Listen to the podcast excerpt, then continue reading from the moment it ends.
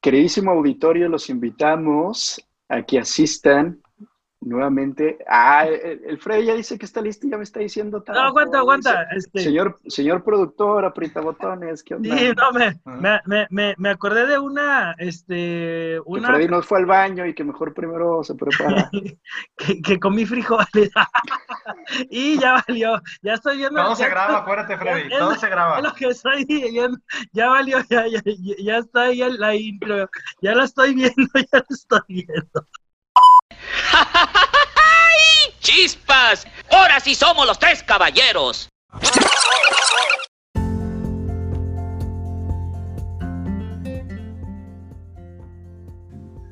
Estimado público, el famosísimo Freddy me acaba de cortar la inspiración para la introducción a este nuevo episodio de Los Tres Caballeros, pero nos da muchísimo gusto saludarlos. Aquí está el famosísimo Freddy Aguilar, el conde de la calzada Independencia felicísimo de la vida, Lalo, ¿cómo están? Este, porque por fin ya tenemos... El inigualable. Sí, sí, que hemos estado peleando y llorando por el tren ligero durante seis años y aquí lo hemos platicado en varias ocasiones. Lo triste es que, pues yo creo que me voy a andar subiendo al tren ligero por ahí como hasta mediados del 2021, este, por, por, por efectos de la pandemia, que la neta prefiero no meterme a lugares así muy concurridos. Entonces, pues bueno, siquiera, siquiera ya. No, Freddy, lo vas a venir estrenando ya que sea tren volador como el de Volver al Futuro. En serio que sí, pero bueno, ahí está, ahí vamos. Mi estimadísimo Charlie, ¿cómo estás? Muy buenas tardes.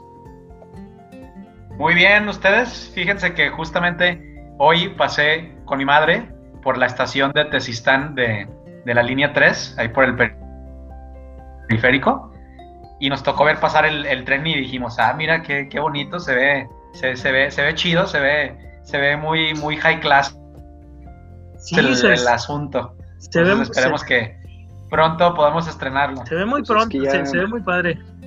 Pues sí, se ve pro, exactamente, se ve. Ya hacía falta por ahí. Esa es la palabra que estaba buscando. Se ve, no, no, pregunta para ti diría se ve chido. Se ve chido, se ve chido. Se ve chido. no, no, no, diríamos se ve pro, como Frey se ve chido. Sí. Oigan, este, pues no, resulta que el... Pero bien, todo bien. Los temas del día de hoy no son acerca del urbanismo en la ciudad, aunque estaría chido que un día tocáramos precisamente esos temas, pero pues pequeño chascarrillo para comenzar con nuestro programa de esta, que es segunda temporada, segundo episodio de Los Tres Caballeros. ¿Qué onda, mi Freddy? Pues, ¿qué onda? ¿Listo? ¿Nos quieres empezar a platicar algo? ¿Para que estemos reunidos y convocados en esta ocasión? Claro que sí, claro que sí. Vamos a ir sacando los, los temas que vienen a la mesa de los tres caballeros. Y bueno, en lo personal, yo les traigo un tema que casi, casi viene siendo así como la segunda parte de lo que habíamos hablado este, la, la semana pasada en el capítulo 1 de esta segunda temporada porque si recordarán y si nos escucharon este, en el capítulo anterior, yo les hablé, platicamos aquí entre los tres sobre Javier Mina, que había sido un español que había venido a luchar a favor de nuestra independencia contra los españoles. Y como pues era curioso y habíamos visto sus motivos por, el, por los cuales había venido a luchar desde España acá a la Nueva España, después México, y bueno, ¿cómo le había ido? Que no le ha ido también, pero lo importante es, es ese punto de un español peleando a favor de nosotros en contra de los españoles. Y hoy eh, decíamos ahí ah, hace una semana que el motivo principal de Javier Mina era porque el rey Fernando VII, una vez que regresó al poder, regresó al trono, después de que cayó Napoleón, que había tenido bajo su sometimiento a España, regresó pues acá medio sangrón y no quiso... Eh, aceptar la constitución de Cádiz. Los españoles habían hecho eh, una constitución para cuando regresara su rey, así como que sí, cuando regrese nuestro rey vamos a decirle que nos gobierne por esta constitución, que ya no sea absolutista. Entonces, pues a Fernando así como que no me eches, yo soy el rey, que me vienes a andar con esos libritos ahí que, que, no, o sea. Oye, Freddy, perdón. Perdón que te interrumpa, pero ya es que andas muy, muy prendido ya, pero ya no es el mes patrio, Freddy. Eso Ahorita ya deberías de hablar de, del Día de Muertos o de... Ah, no, no, no, de Halloween. De Halloween, no, no. próximo capítulo, a ver, a ver qué me traigo por ahí más, más adecuado. de Cristóbal Colón, no, no te creas, Freddy. Ándale, ándale, Cristóbal Colón también es, es, buen tema, pero bueno, el caso es que mientras, este, pues ya cerremos el capítulo de acá de la Independencia de México, y estábamos en que pues Fernando VII no aceptó la constitución de Cádiz y por eso habíamos dicho que Javier Mina se había venido para tratar de debilitar a Fernando VII a través de la guerra contra la Nueva España y bueno, que forzarlo a aceptar la famosa constitución de Cádiz. Ok, ese punto viene a traerme de cosas que no sabíamos de la independencia de México y dos cosas bien, bien importantes que nos han enseñado desde que estamos en primero de primaria. Este, por ejemplo, nos han dicho que Miguel Hidalgo, eh, le preguntas a cualquier niño, oye, ¿cuál es el padre de la independencia de México? Por default, todos nos van a decir Miguel Hidalgo. ¿Por qué? Pues porque quería la independencia de México. Pues no, Miguel Hidalgo no quería la independencia de México, lo que quería Miguel Hidalgo era una autonomía. ¿Por qué autonomía? Porque Pepe Botella, hemos dicho que era el hermano de Napoleón Bonaparte, estaba gobernando en España.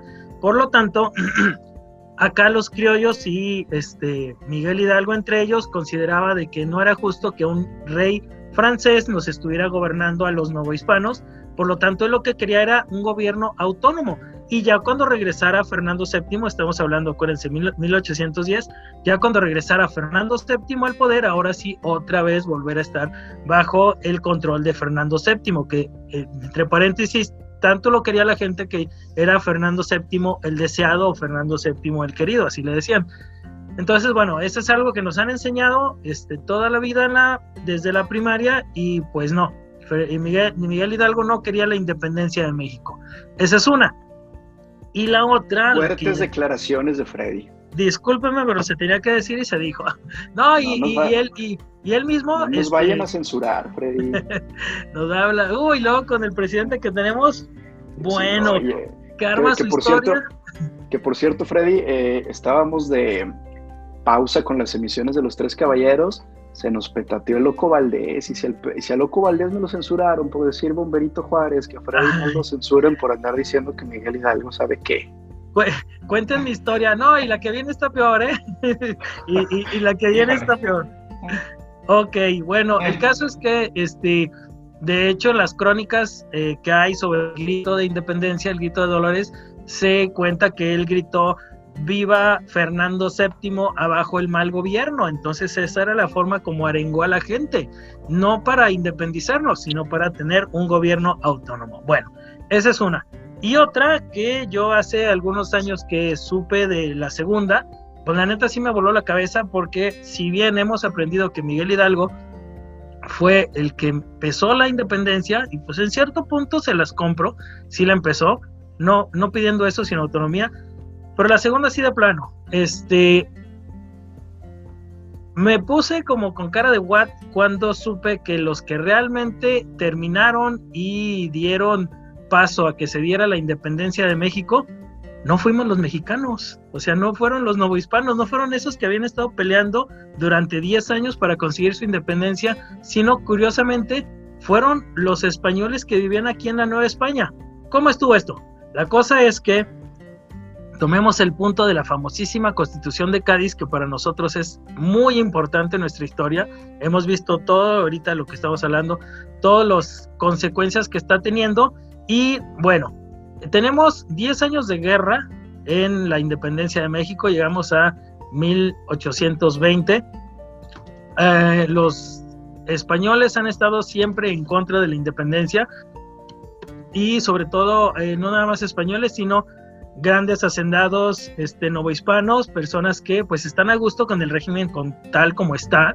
Este, tampoco podemos culparlos de nada porque pues ellos están bien con el régimen que está. Es obvio que se van a poner del lado de seguir, seguir bien. Entonces, ellos toda la vida habían estado en contra, los 10 años en contra de la independencia. Eh, ¿Quiénes quedaban peleando a favor de la independencia de México? Principalmente nada más Vicente Guerrero. Ya habíamos visto en el capítulo anterior que se acecharon a Javier Mina y pues Vicente Guerrero ahí seguía todavía con su banderita de la independencia manteniendo viva la llamita. Estamos en eso, casi a punto de que muera la llama de la independencia y llegamos por fin a 1820 y las en España se da un evento importantísimo que se llama la Revolución de Riego. ¿Qué es la Revolución de Riego? Fernando VII se da cuenta de que en América, mientras él andaba fuera, mientras él estaba fuera del, poder, porque estaba Pepe Botella, pues se le escaparon muchísimos países, muchísimas uh, virreinatos de la Nueva España, que hoy son países, y pues se le escapó Argentina, Chile, Bolivia, México, todos. Entonces, ¿qué hace? Dice, voy a juntar una armada española para venir a reconquistar estos territorios de España, pues que ya se me escaparon. Y para eso eh, le pone la misión de conseguir y le da las facilidades de conseguir un ejército al, al coronel Rafael del Riego. Es un coronel español y la idea es, este, ¿sabes qué? Vas a juntar un ejército, te voy a dar armas, te voy a dar barcos, te voy a dar todo para que vayas y recuperes todas esas colonias que hemos ido perdiendo o que estamos en proceso de perder, como era la Nueva España y pues era la joya de la corona, literal. El, coronel, Rafael de Riego le dice, ah, no, está padre la idea, así como no, yo le entro. Junta el ejército y curiosamente, cuando ya tiene el ejército, el coronel Riego le dice, ¿sabes qué, Fernando? Pues con la pena de que pues no me voy a América. ¿Qué? ¿Cómo que no te vas a América? Para eso te contraté. No, porque yo estoy a favor de los que quieren que tú nos gobiernes por medio de la Constitución de Cádiz de 1812.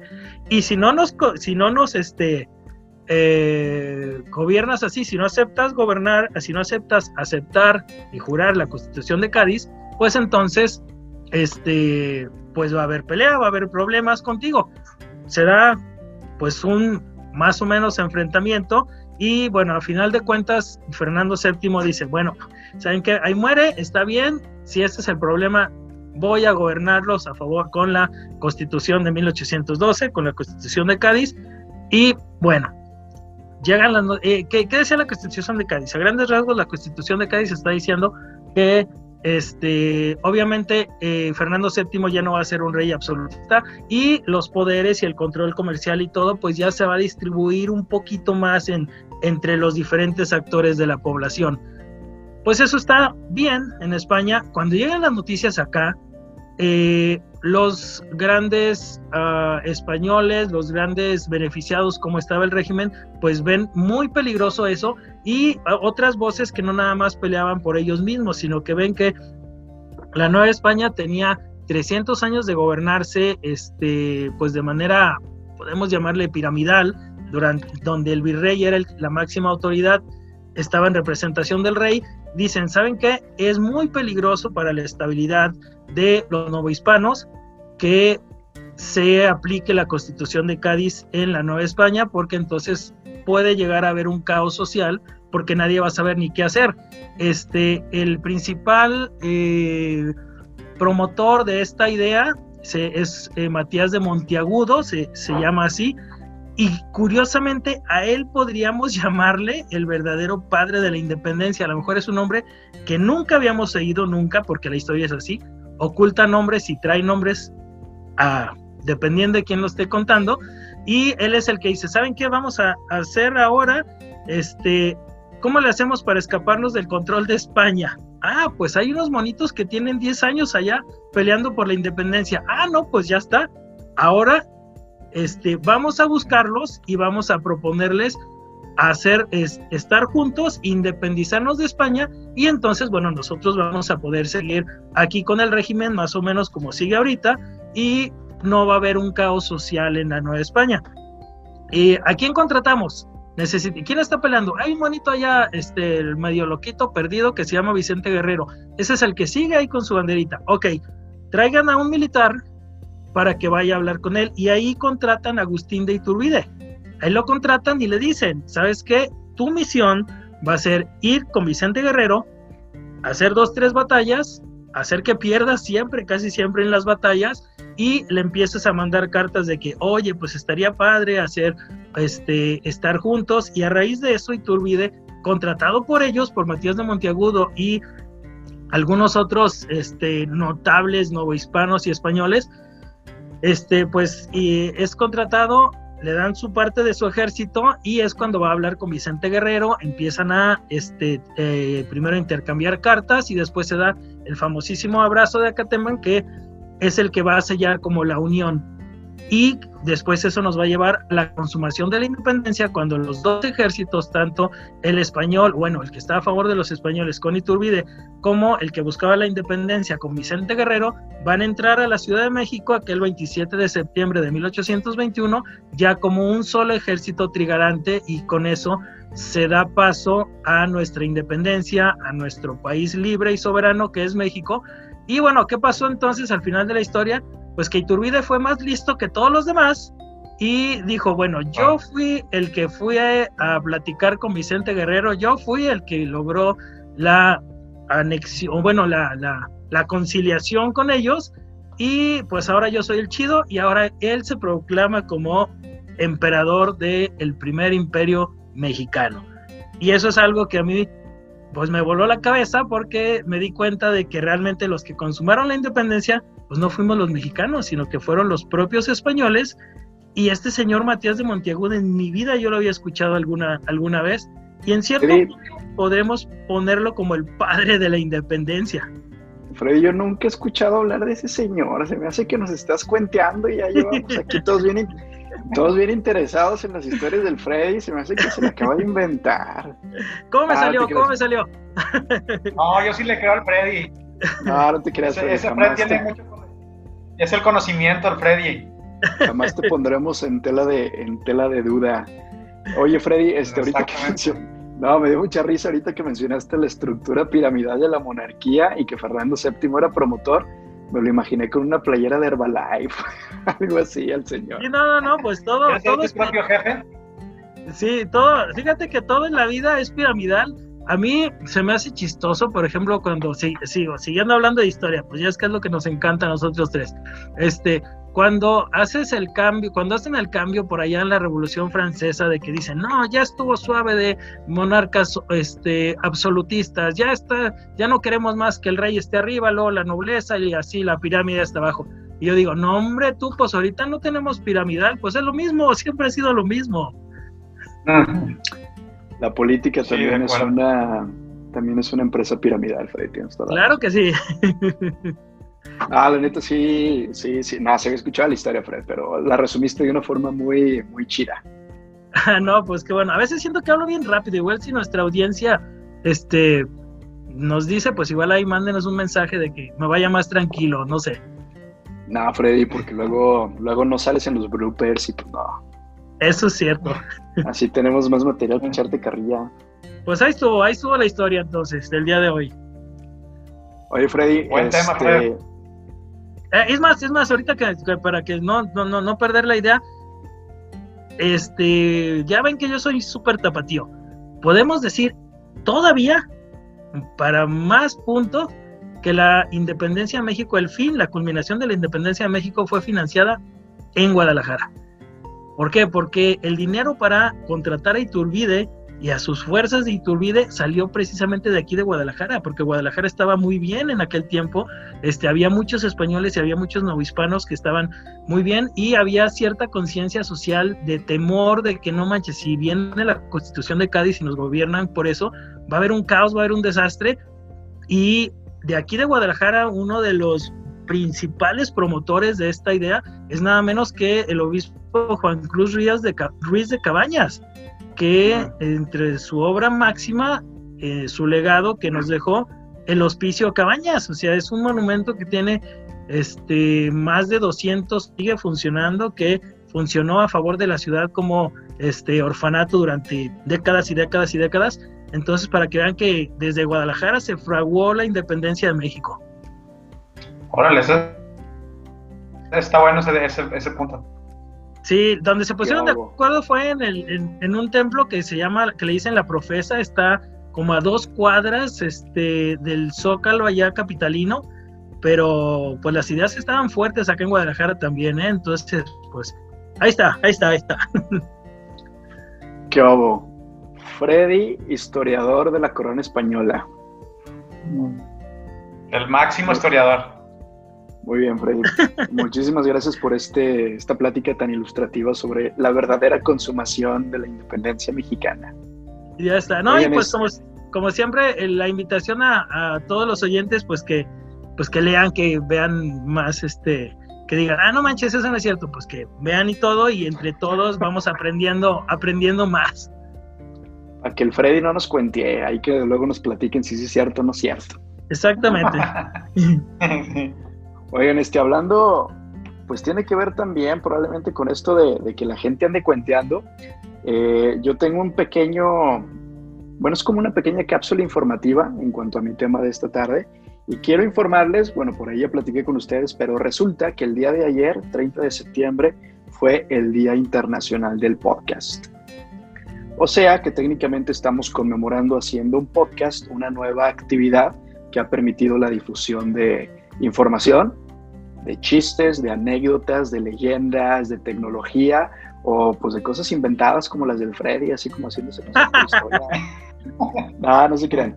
Oigan, eh, precisamente quiero que platiquemos un poquito acerca de pues esta herramienta moderna, la herramienta del podcast y de cómo ha venido a revolucionar un poco pues esta parte de la pues la transmisión del conocimiento a nivel internacional, ¿no? Que por supuesto obviamente no pudiera haber sido posible sin eh, pues esta famosa, ¿te acuerdas Freddy cuando nos platicabas en uno de los episodios pasados sobre eh, ¿cómo se llama esto? La tecnología de la, la revolución del Internet de las cosas que por supuesto no pudiera ser posible sin la revolución del Internet en esta nueva etapa, cuando pues ya estamos hiperconectados, ¿no? Vientos. Entonces, una pequeña pregunta para ustedes. ¿Tienen idea, que seguramente se lo imaginan, pero ¿por qué, por qué se llama podcast a lo que estamos haciendo ahorita? ¿De dónde viene la palabra? ¿Cuándo se origina? ¿Qué rollo con ese término? Este, digo, no, no sé si, o sea, supongo que tiene que ver con, con pod, ¿no? Así como de lugar de donde, de donde se lanza algo, así como, en, este, no sé, la verdad no, tengo ni idea. Sí, tal vez sea así como, como, como una cápsula de algo, este, como un pod, así, de ahí surge, este, no sé, algo así, también concuerdo con Charlie. Tiene que ver, pero no. De hecho, es un término súper moderno. Oficialmente es acuñado por un periodista británico del periódico The Guardian, un señor llamado Ben Hammersley, en el año 2004, donde precisamente distribuye, escribe un artículo, intenta distribuir precisamente la información de cómo ahora ya prácticamente cualquier persona que tenga acceso a Internet, una computadora conectada a un micrófono, se puede convertir en una persona transmisora de pues un programa radiofónico, ¿no? E incluso ahora en la modernidad que ya tenemos, lo subo a, con la revolución de YouTube, lo subo también a un canal de video y ya me convierto también en una, pues en el legado de don Jacobo Zabludowski y en el legado de el máximo ídolo de Freddy, el señor Pedro Ferriz. Pedro Ferriz de Con. no, el otro. Ah, este, Santa Cruz. Exacto, ese mero. Sí, sí, Santa Cruz tiene mucho, mucho más legado, mucho más legado Santa Cruz que de Con, es cierto, es cierto. Pues un, mundo nos vigila, y Freddy. Siempre. Entonces, resulta que el término de podcast proviene precisamente de la revolución tecnológica causada por los iPods. ¿Se acuerdan de los iPods? Seguramente tuvieron un iPod en algún punto de su vida. Excelente. Uy, eh, fue mi mejor amigo durante mucho tiempo mi iPod. Excelente, la revolución musical que provoca este nuevo invento tecnológico donde ya podíamos cargar miles de canciones en MP3 sin necesidad de un CD, sin necesidad de cargar otra cosa y precisamente el término en inglés de broadcasting, transmitir. Entonces es como la transmisión ah. a través del iPod o de la revolución tecnológica que ocasionaron estos dispositivos. Eventualmente, eventualmente las diferentes plataformas de radio, las diferentes plataformas transmisoras de, de pues, contenido streaming, tanto pues, la empresa Apple a través de sus plataformas, ahora con la maravilla que es Spotify y todos este tipo de plataformas, pues solamente el contenido está disponible con esta gran revolución. Pero por si no lo sabían, ahora ya conocen cuándo se acuña más o menos oficialmente el término de podcast, de dónde proviene, y básicamente nos referimos a todo tipo de contenido que esté, eh, oye, ya ando bien gringo, ya voy a decir que esté available, ¿no? Ya ando bien, este, que esté disponible en internet y que yo puedo consumir tan solo porque tengo un dispositivo que reproduce audio. Cuando antes, y seguramente les, seguramente les pasó, también por ahí en, en, mis juventudes fui muy fanático como de ver cómo funcionaba esto de, de, de, la radio en el campus ahí del Tecnológico de Monterrey, aquí en Guadalajara, donde yo estudié, eh, pues tenía una cabina de audio, de radio, de súper profesional, donde se transmite también por internet, ahora ya no necesariamente con las frecuencias radiofónicas, Pero pues ese equipo súper profesional, súper complicado y que además cuesta una lana, pues ahora ya lo tenemos a la disposición de, pues de nuestras casas, ¿no? Y ya ni siquiera sin una gran inversión, simplemente tengo acceso a un micrófono que más o menos por ahí se escuche bien, así como cuando Freddy le agarra la carrospera y la tosferina. Ah, sí, cómo no. Ya no, ha pasado eso, ¿eh? Ahí está. Oílo, oílo. Y con una conexión a internet, lo cuelgo a la red y está disponible para que todo el público lo, lo pueda escuchar.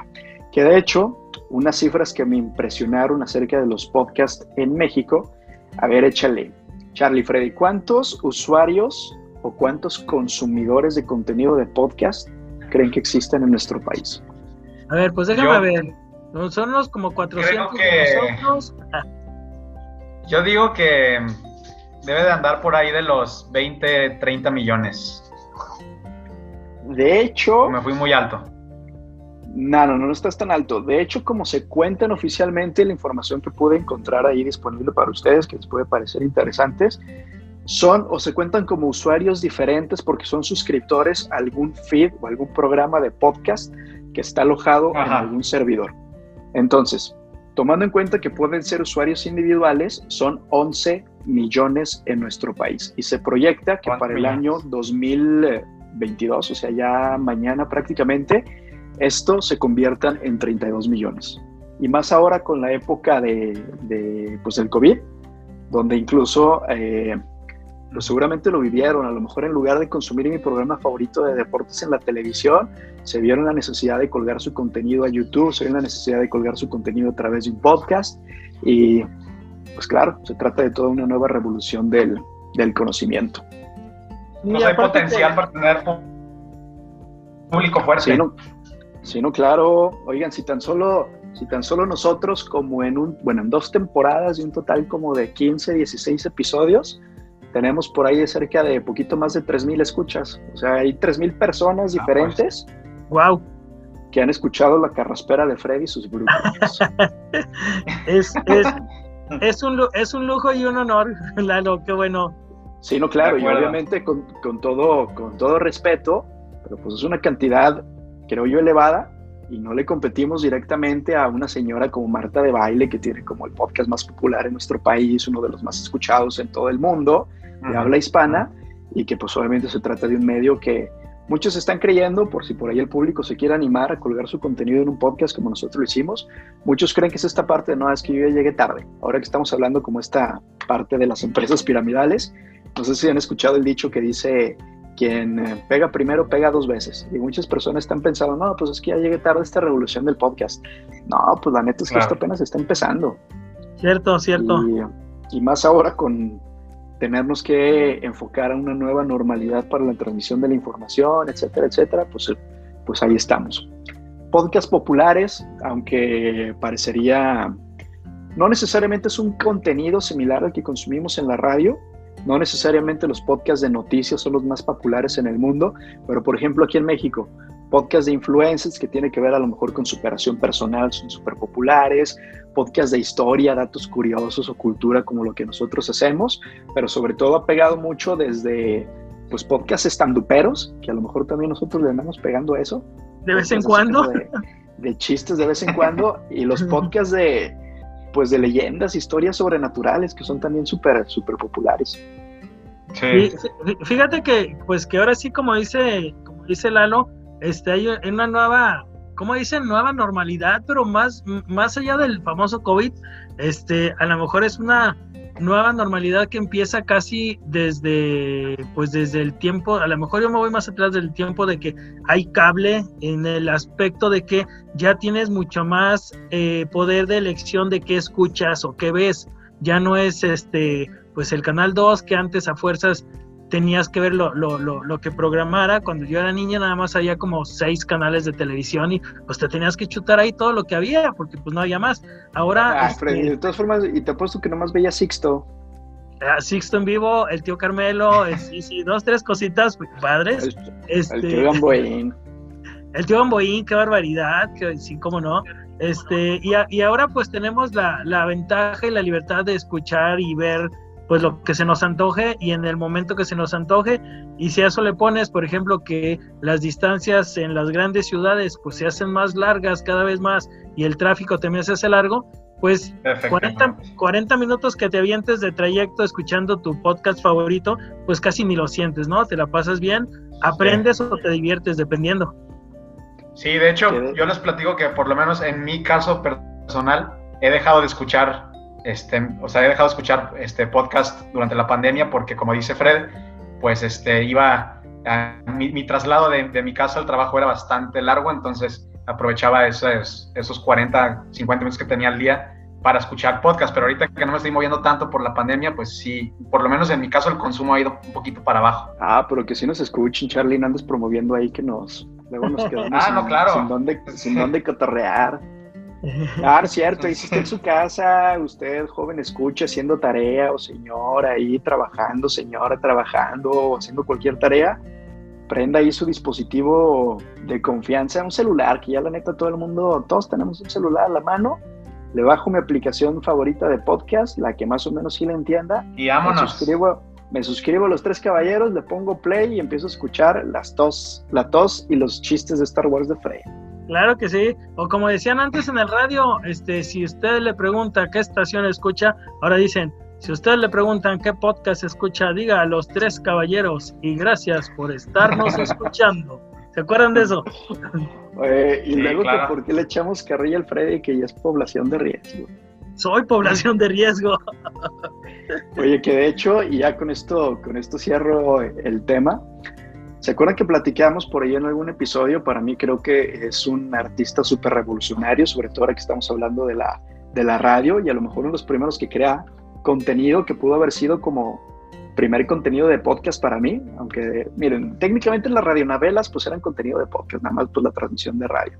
Pero estoy hablándoles del de, señor eh, Orson Welles, que por ahí precisamente, ahora que ya entramos en época de Halloween, con su famosa transmisión de la Guerra de los Mundos, un contenido que de repente la gente no supo diferenciar, se trataba de las noticias, se trataba de, de, una radionovela o de una historia inventada y ocasionó el caos que, que ocasionó, ¿no?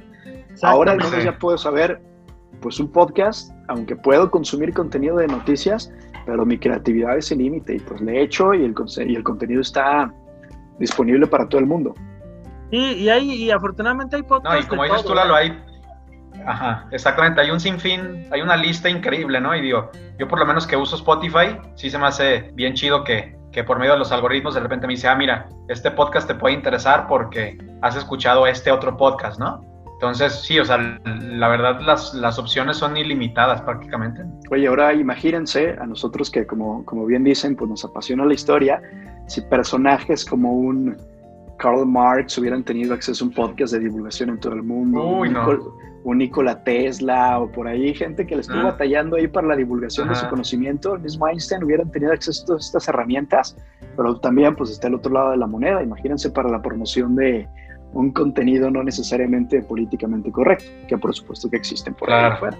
Sí, y de hecho, este, pues a lo mejor ahí, de, acuerdo a lo que dice, eh, muy de acuerdo a lo que está diciendo Lalo, este, pues Benito Mussolini en su momento aprovechó los medios de comunicación. Él, él era, este, que hablaba diario al pueblo. En aquel tiempo no había, este, ah, televisión, pero había radio. Entonces él era de que estaba hablando con el pueblo diario y como que trataba de mantener comunicación con el pueblo y pues en eso se basó su popularidad al inicio de Mussolini entonces, pues sí, desde ahí como que sí hicieron uso de esta herramienta, exactamente. Pues listo, eso les quería platicar en esta, en esta tarde y pues al menos ya aprendimos una cosa interesante sobre los podcasts y que el 30 de septiembre, como por ahí me decía Charles el otro día, pues ya las Naciones Unidas ya ven que se dedican ahora a hacer días mundiales de todo.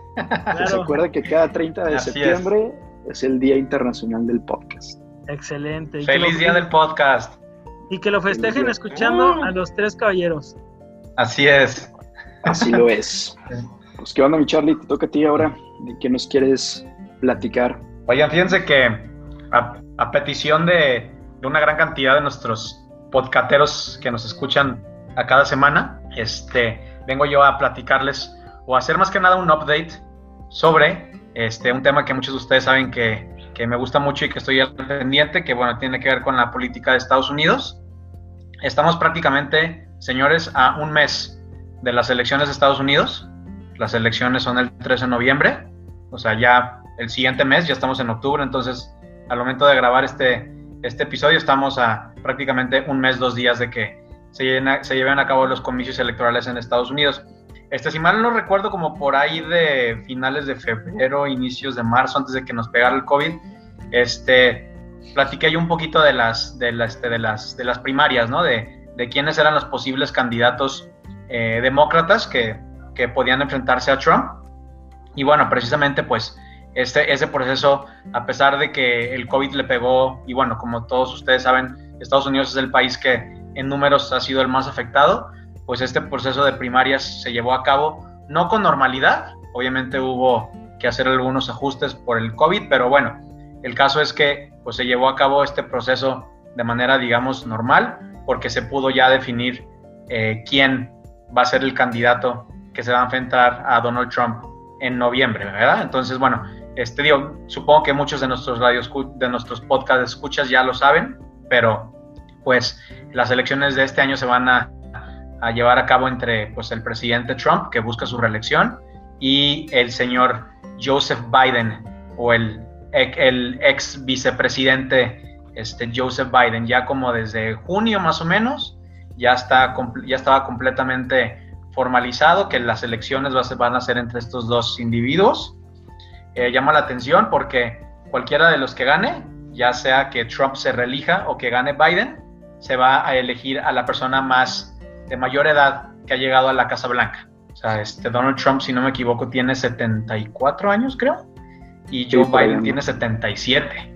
Ajá. O sea, Joe Biden tiene 77. O sea, si, si, si se elige como presidente, si gana las elecciones, va a terminar su primer mandato cuando tenga 81 años. Oye, este, estamos hablando de que los dos ya están bien betarros, la verdad. Oye, Charlie, o sea, que, o sea que tomando en cuenta que Chabelo nació en Chicago, todavía tiene chance. Exactamente pues sí, de hecho, de hecho sí podría, ¿eh? Hágala. para las elecciones de los, seguramente todavía la libre para las elecciones del 2028. Del 2228. fácilmente. Ándale. Sí, una cosa así. No, bueno, buena, onda, Chabelo. Buena onda, Chabelo. Sí, sí. Pues un, un icono ahí, ¿no? Pero bueno, este, y de hecho, pues de hecho lo que, los que, lo que les quería platicar rápidamente es, pues, ¿qué onda? ¿Qué está pasando? ¿Cómo van las elecciones? ¿Qué, qué es lo que, cómo, se ve el panorama?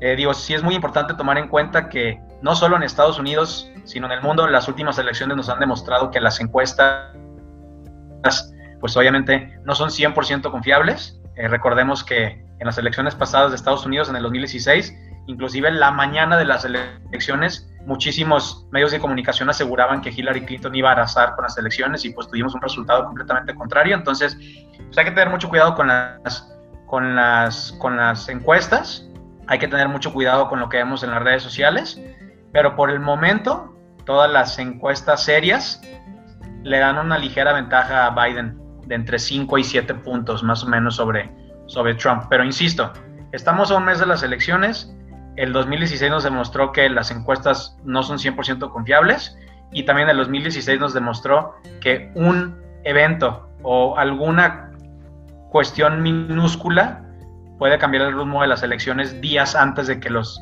de que los votantes vayan a, este, a votar, ¿no? O sea, en el 2016 esta cuestión de los, de los mails privados de Hillary Clinton, este, este reporte que sacó el FBI, eh, literal cuatro días antes de las elecciones, pues se presume que fue uno de los grandes factores que tumbó a Hillary Clinton de llegar a la presidencia, ¿no? Entonces, hay que tener mucho cuidado, hay que tener mucho cuidado con, con las encuestas.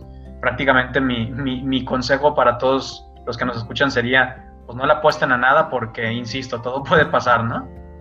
Pero bueno, antes de que, de que nos metamos de lleno a esto, sí creo que vale la pena recordar quién es Joe Biden, ¿no? O sea, que, este, y este candidato que es el candidato demócrata, pues bueno, eh, mayormente conocido porque fue el vicepresidente durante los ocho años del mandato de Barack Obama, pero previo a eso, previo a ser vicepresidente, eh, formó parte del Senado representando el estado de Delaware de 1972 al, al 2009. O sea, tiene una experiencia muy muy grande en la rama legislativa de los Estados Unidos, un senador muy respetado, digo, en su tiempo como senador fue un, senador muy respetado, ¿por qué? Porque era de los pocos senadores que lograba, digamos, em, en ciertas ocasiones, obviamente, eh, conectar y unir a senadores de ambos partidos. O sea, tenía una muy buena relación con los demócratas, obviamente su partido, pero también tenía una muy buena relación con varios senadores republicanos. Entonces era un senador muy respetado y muy querido por los dos partidos este, de los Estados Unidos, ¿no? Un candidato que podríamos considerar como de centro, no es ni de extrema derecha ni de extrema izquierda, o sea, tiene una posición muy, muy centro, que bueno, obviamente varias de sus posturas ahorita están más pegadas hacia el centro, digamos, ligeramente, muy, muy, muy ligeramente a la izquierda, para hacer como que contrapeso a las propuestas conservadoras y de derecha que, ha llevado a cabo Trump en su presidencia y en su actual campaña, ¿no? Y bueno, como comentaba, pues tiene 77 años y es una persona bastante, de bastante edad, este, entonces pues algo que también seguramente podría tener un impacto en, los votantes, ¿no? Que, que, ya tenga una edad avanzada. Y bueno, ese es Joe Biden. Y también quería este, aprovechar que esto no lo habíamos ni siquiera no habíamos comentado ni siquiera su nombre en este podcast. En agosto, hace, hace dos meses, Biden anunció a su, a su running mate o a su compañera, en este caso compañera de campaña. O sea, ¿quién sería vicepresidente si es que él llega a la presidencia? Y eligió a Kamala Harris este, como, su, como su candidata. Este, en Estados Unidos, esto es bien importante porque porque los votantes votan en conjunto, o sea, vienen los, en, el, en, la boleta vienen los dos nombres, o sea, viene, ah, voy a votar por Joe Biden y automáticamente también voy a votar por Kamala Harris o voy a votar por Donald Trump y automáticamente voy a votar por Mike Pence para vicepresidente, o sea, es, van, en, van en conjunto, entonces no, no es como que puedo escoger a, a votar por un candidato presidencial y escoger a un candidato este, para vicepresidente de diferente partido político. No, vienen, vienen en paquete, pues. Y bueno, Kamala Harris es una mujer, este, mucho más joven que Biden, tiene 55 años. Y si llegara a ganar, o, si, o si llegara a ganar el equipo Biden la presidencia, sería la primera mujer vicepresidenta, pero también sería la primera persona afroamericana y la, persona, y la primera persona de descendencia asiática en llegar a este puesto. ¿Por qué? Porque el padre de Kamala Harris es jamaiquino y su mamá es de la India. Entonces, pues tiene este background muy, muy interesante, ¿no? muy, muy diverso, que creo que era lo que buscaba Joe Biden a, escoger, a, escoger a, este, a, Harris, ¿no? Alguien que, que, demostrara la gran diversidad que se puede ver en Estados Unidos.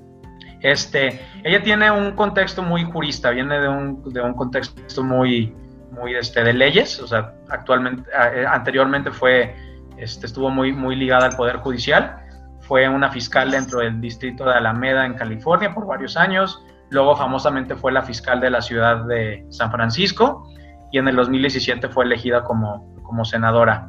En el 2016, perdón, fue elegida como senadora y desde el 2017 fue como senadora de California, que es actualmente el puesto que, que ahorita ocupa, ¿no? Que bueno, si gana, si gana las elecciones, pues dejaría el puesto de senadora y se convertiría en la primera, en la primera dama. Eh, perdón, en la primera vicepresidenta, perdón. La primera dama sería la, esposa qué de... Fuerte, che, ¿qué, ¿qué le sabes? ¿Qué le sabes? aquí revolviendo haciendo romances ahí entre los, entre, entre los dos.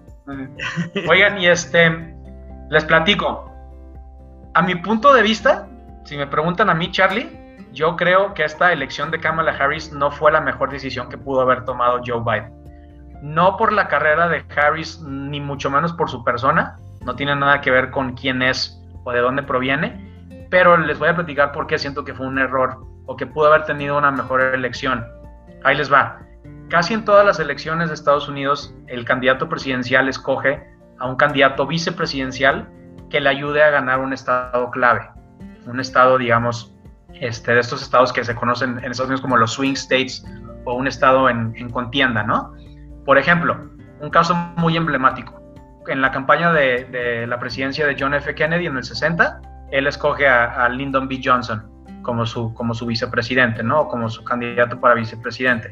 London, este Lyndon B. Johnson, que bueno, luego sabemos que se convirtió en presidente por el asesinato de Kennedy, era del estado de Texas, un estado sureño, este, y Kennedy era de Massachusetts, de un estado del norte.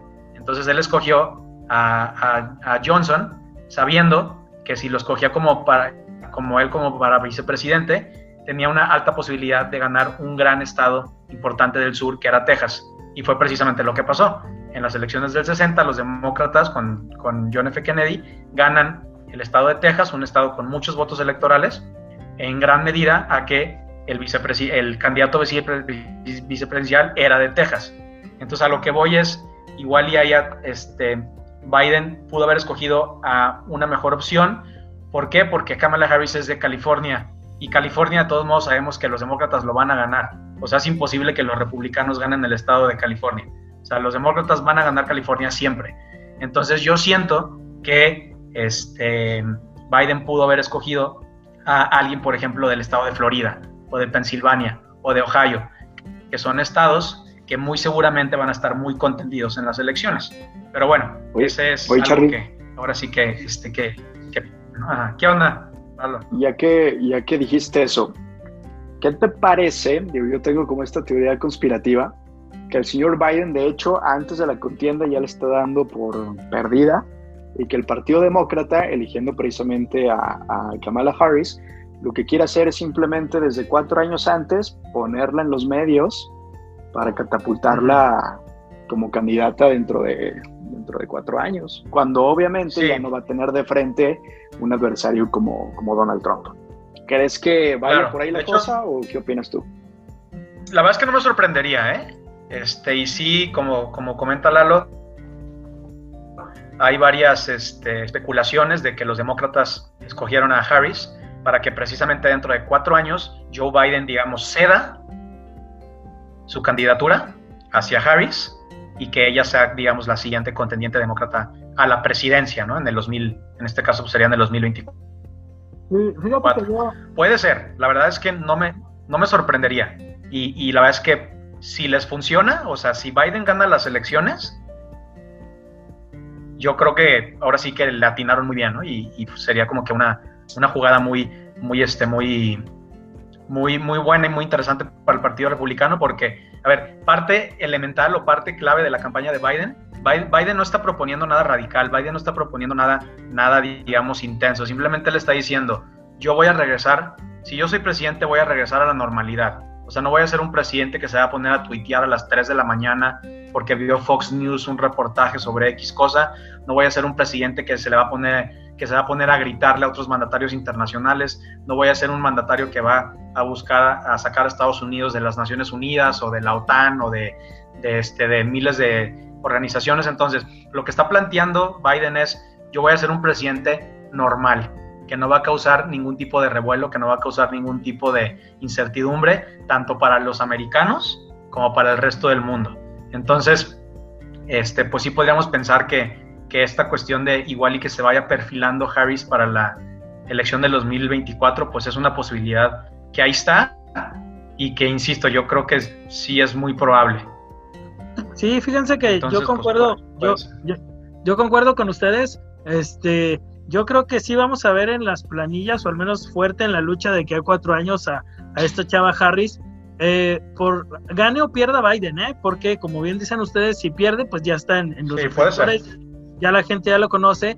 Y si gana Biden, con más razón, porque Biden, como bien nos dice Charlie, pues es una persona ya mayor que tal vez para un segundo periodo, pues ya va a ser más complicado que él por su edad este, pueda llevar a este cargo. Entonces, pues se hace a un lado y pues ya le deja el paso fuerte a ella. Entonces, yo sí creo eso que que la vamos a ver de aquí a cuatro años en las boletas, o no sé si en las boletas, pero al menos como la candidata fuerte de su partido. Este, ahora, ¿por qué, ¿por qué la habrá elegido? Pues uh, en mercadotecnia política todo es qué tan rentable va a ser tu candidato para ganar tú.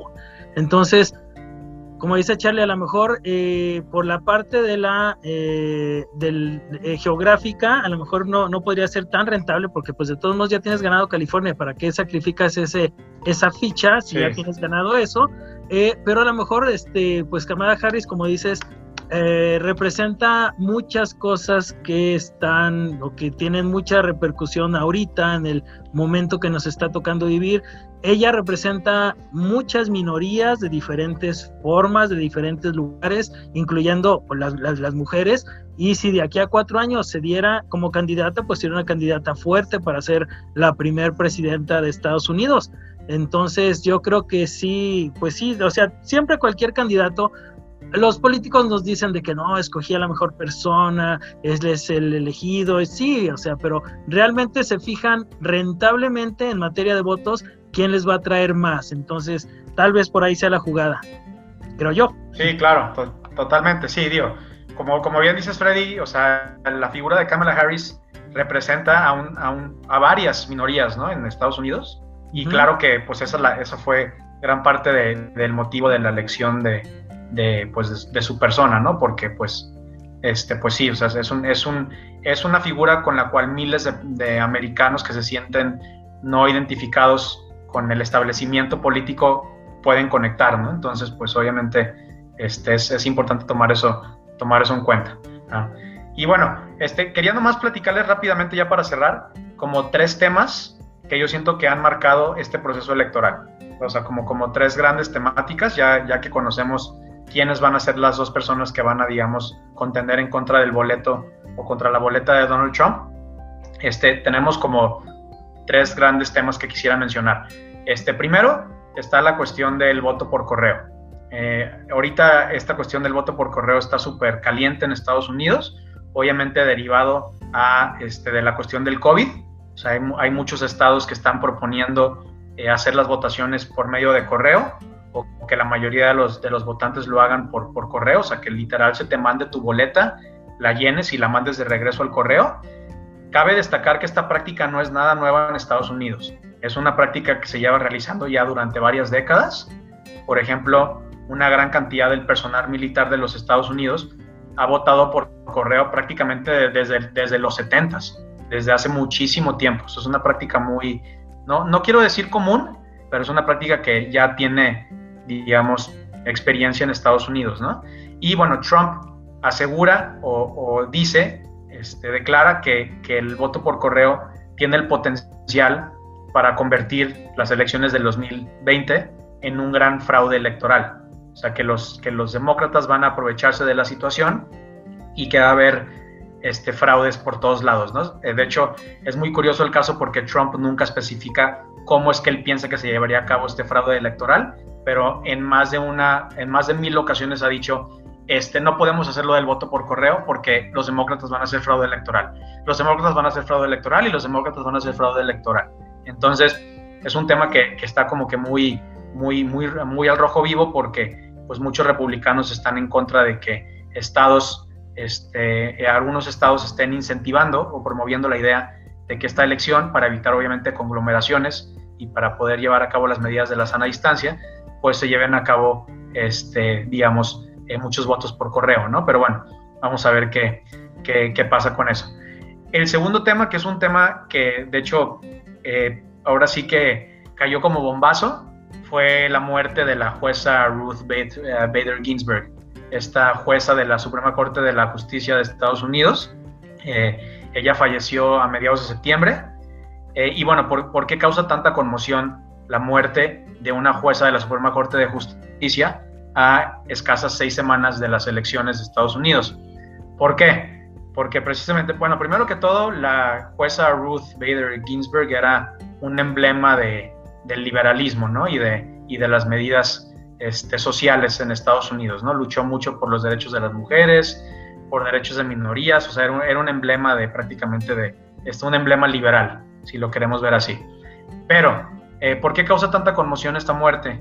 Porque cuando un juez de la Suprema Corte de Justicia de Estados Unidos renuncia, se retira eh, o muere, el presidente es el encargado de proponer un candidato para reemplazar, digamos, ese, ese hueco. Luego, ese candidato debe de ser autorizado por el Senado. Pero por el momento, por ejemplo, vale la pena recordar que el Senado está tomado o, lo tiene, el control lo tienen los, republicanos, el partido de Donald Trump. Entonces, cualquier candidato que proponga Donald Trump, lo más seguro es que sea, digamos, autorizado y aprobado por el Senado. Pero ahí les va. Este, por qué a Trump le urge o por qué Trump quiere, eh, digamos, reemplazar a Ginsburg de manera tan rápido. Porque si llegara a haber alguna cuestión, este, digamos, de disputa electoral entre los demócratas y los republicanos, la constitución dicta que el encargado de resolver una disputa electoral sería la Suprema Corte de Justicia. Entonces, si Trump logra reemplazar a Ginsburg antes de las elecciones, está garantizando que la Suprema Corte de Justicia, digamos, lo va a respaldar o va a fallar a su favor en el caso de que se necesite de la aprobación y de la, digamos, de la, del visto bueno de la Suprema Corte de Justicia para establecer quién va a ser el ganador de las elecciones. Y esto ha pasado. De hecho, hace muy poco en las elecciones del 2000, en las elecciones del 2000 entre Bush y Al Gore, la Suprema Corte de Justicia tuvo que definir quién ganó el estado de Florida, porque ahí hubo especulaciones de, de mal cuento de votos, de fraude electoral. La Suprema Corte de Justicia fue quien determinó quién gana el estado de Florida y por ende, en ese caso de esas elecciones, quién gana la presidencia. Entonces, la presidencia de Bush, el primer mandato literal lo, lo ganó porque la Suprema Corte de Justicia eh, falló a favor de, de, pues de, Bush, ¿no? O sea, dijo, Bush ganó, este Bush ganó Florida, entonces, pues por ende gana las elecciones, por, la cuestión del colegio electoral de los puntos en Estados Unidos. Entonces, pues Trump le urge, digamos, este, eh, poner un juez en la Suprema Corte de Justicia para que sea una corte eh, ya, digamos, más del lado conservador y del lado republicano, para por si acaso hay alguna disputa electoral, pues digamos, tenga seguro que la, la Corte va a fallar a su, a su favor, ¿no? Pero les platico, o sea, esto está bien, está, bien, también es un tema muy caliente, porque precisamente la situación que estamos viendo ahorita se vivió hace cuatro años. En el 2016 falleció el juez este, Anthony, este, se me fue el apellido, pero aquí lo tengo. Anthony Scalia, perdón. Eh, él falleció en el 2016 y, este, de hecho, el Partido Republicano exigía, y lo decía públicamente, que el reemplazo de este juez debía de tomarse este, dependiendo de quién gane las elecciones del 2016. O sea, que deberíamos esperarnos a que pasen las elecciones para que el nuevo presidente escogiera a un nuevo juez en la Suprema Corte de Justicia. Pero resulta que esta vez están diciendo todo lo opuesto, están diciendo, no, tenemos que reponer el juez ya, tenemos que, tenemos que tenerlo ya. O sea, completamente contrario a lo que estaban haciendo hace, hace cuatro años, ¿no? Entonces, pues se ve aquí un poquito la hipocresía de, de este, de, del Partido Republicano. E inclusive también tenemos que tomar en cuenta que en el mismo testamento de la jueza Ginsburg, ella pide que su reemplazo sea elegido por el ganador de las elecciones del 2020, ¿no? Pero bueno, claro que esto Donald Trump se lo va a pasar por el arco del triunfo y ya de hecho ya tenemos una nominación, ¿no? O sea, ya, ya él ya, ya propuso a alguien, ya este, digamos, ya, ya tiene su candidato, que es la, este, una, una jueza súper conservadora que se llama Amy Coney Barrett. Y pues este, lo más seguro es que debido a que los republicanos controlan el, el, el Senado, lo más seguro es que para antes de las elecciones, se especula que inclusive para el día 29 de octubre, de, o sea, en escasos 28 días, ya la Suprema Corte de Justicia de Estados Unidos tenga al reemplazo de la jueza Ginsburg. Entonces, pues, este, lo más seguro es que vamos a ver que, este, pues, la Corte Suprema de Estados Unidos se va a convertir en una corte más pegada hacia el, hacia el, hacia el lado conservador. Eh, también porque Trump ha tenido la fortuna de que ha nominado y ha aprobado a otros dos jueces de la Suprema Corte de Justicia. Entonces esto hace que la Corte se vea un poquito conservadora. Entonces, un tema muy, muy, muy caliente también el de la, de la Suprema Corte de Justicia. Y por último, ya para eso cerrar, para ya no marearlos tanto, ¿qué onda? ¿Vieron el desastre del debate de hace dos días entre Biden y, y Trump? La verdad es que horrible. O sea, realmente no manchen, nunca había visto yo algo tan intenso y tan irrespetuoso. Ojo, por ambas partes, ¿eh? yo siento que también ahí el Biden tuvo una muy mala actuación. También obviamente la de Trump fue detestable, pero también Biden tuvo sus resbalones muy, muy fuertes, ¿no? Un, debate en el que prácticamente no, recibimos nada de información nueva en cuestiones de propuestas o en, eh, o en, información, o en ideas de los candidatos, o sea, no hubo nada nuevo. Pero pues nomás nos dimos cuenta que literal se dedicaron a atacarse uno al otro.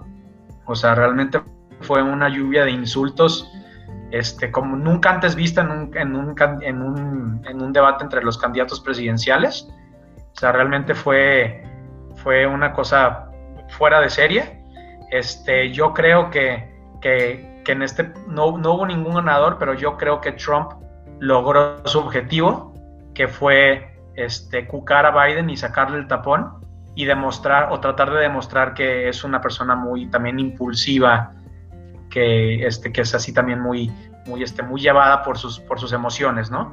Y creo yo que Trump lo logró, porque Biden también, después de unos minutos de, digamos, de hartarse de que Trump lo estuviera interrumpiendo, insultando, también aplicó la misma, ¿no? Lo empezó a atacar, lo empezó a insultar, lo empezó a interrumpir, al, al moderador prácticamente lo ignoraban entre los dos, el moderador se estaba jalando los pelos porque no sabía qué hacer para tratar de controlar el, el, el disparate que había entre estos dos candidatos.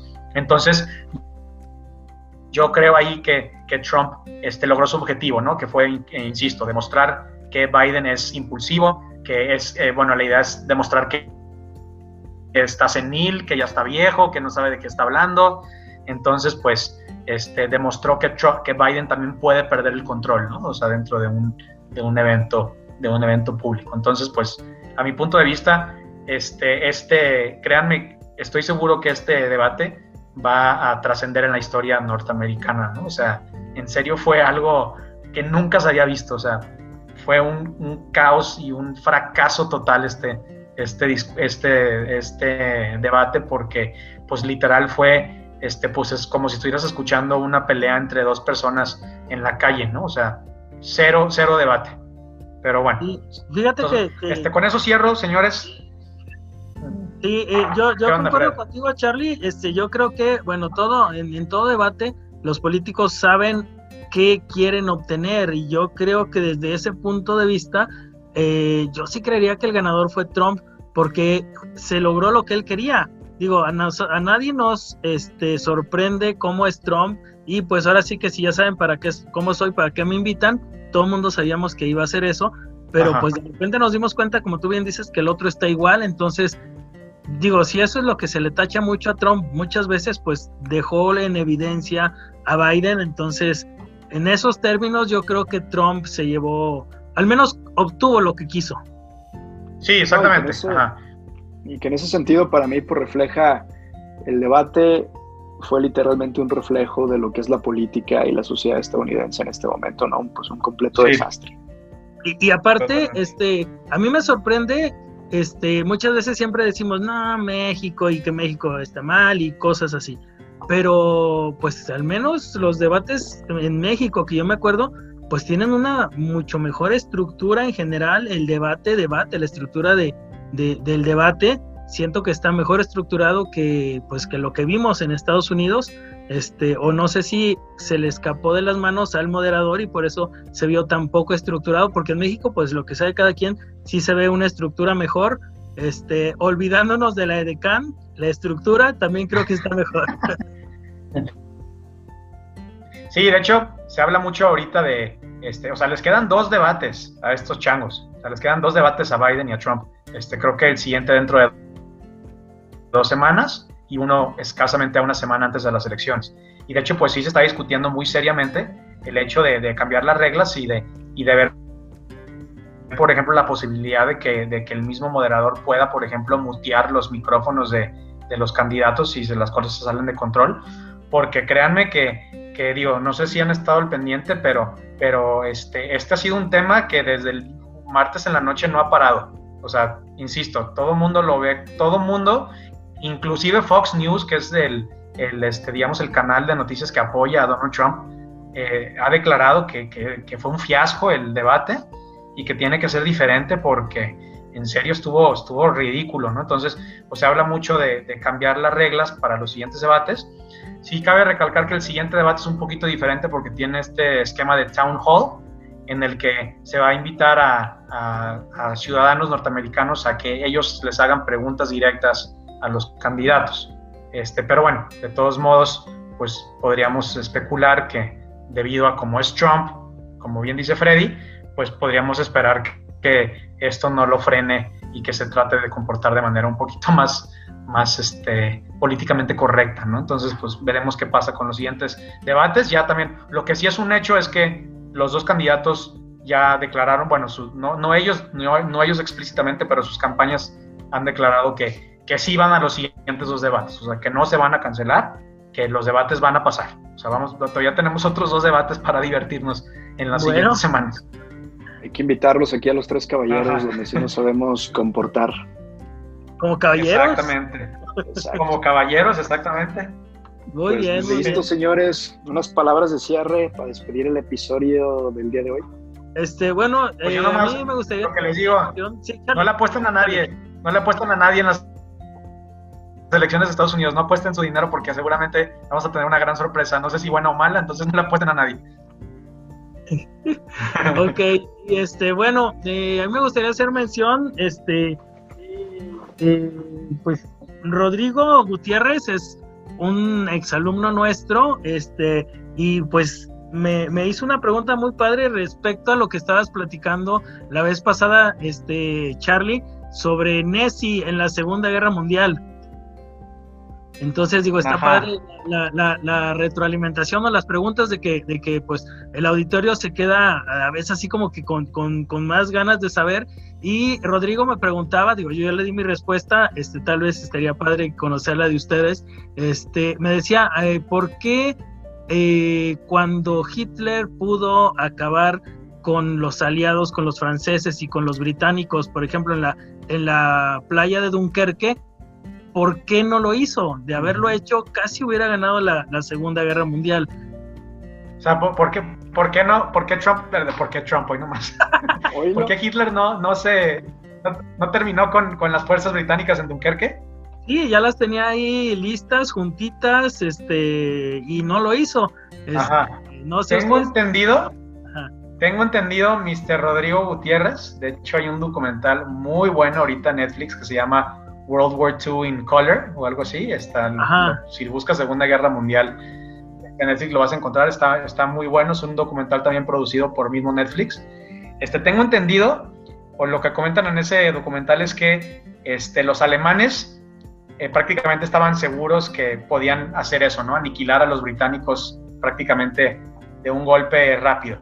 Pero que sabiendo que, digamos, estaban tan vulnerables los, los británicos y que los días previos habían estado tan, este, tan sus, a rescataran a sus fuerzas de Dunkerque, que inclusive se dieron las órdenes de descanso a los nazis. Es decir, a ver, bueno, de todos modos los vamos a fregar. Entonces, a ver, bueno, vamos a tomar unos días para darle mantenimiento a nuestros tanques, para que descansen nuestros soldados, para agarrar fuerzas y ya en un futuro muy cercano arrasar con los británicos en Dunkerque entonces, pues tengo entendido que el error ahí de los, de los nazis fue que se confiaron y que de repente, como también como se ve en la película de Dunkerque, se abrió el, el clima perfecto, soleado, para que los británicos en un día literal pudieran llevar a cabo la operación Dynamo, este Dynamo, para sacar a todos los soldados británicos de, de las costas francesas. Según yo, por ahí va la respuesta.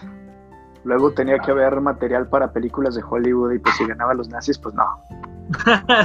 Exactamente. qué este, aburrido. también hubieran, hubieran hecho su historia. Yo, este, bueno, sí hay, como bien dice Charlie, muchas teorías. Este, yo lo que había leído, este, una de las dos que yo había leído es que, este, pues era una misión eh, encomendada a la Luftwaffe, a la Fuerza Aérea Alemana, y que no se coordinaron y pues al final se les escaparon todos.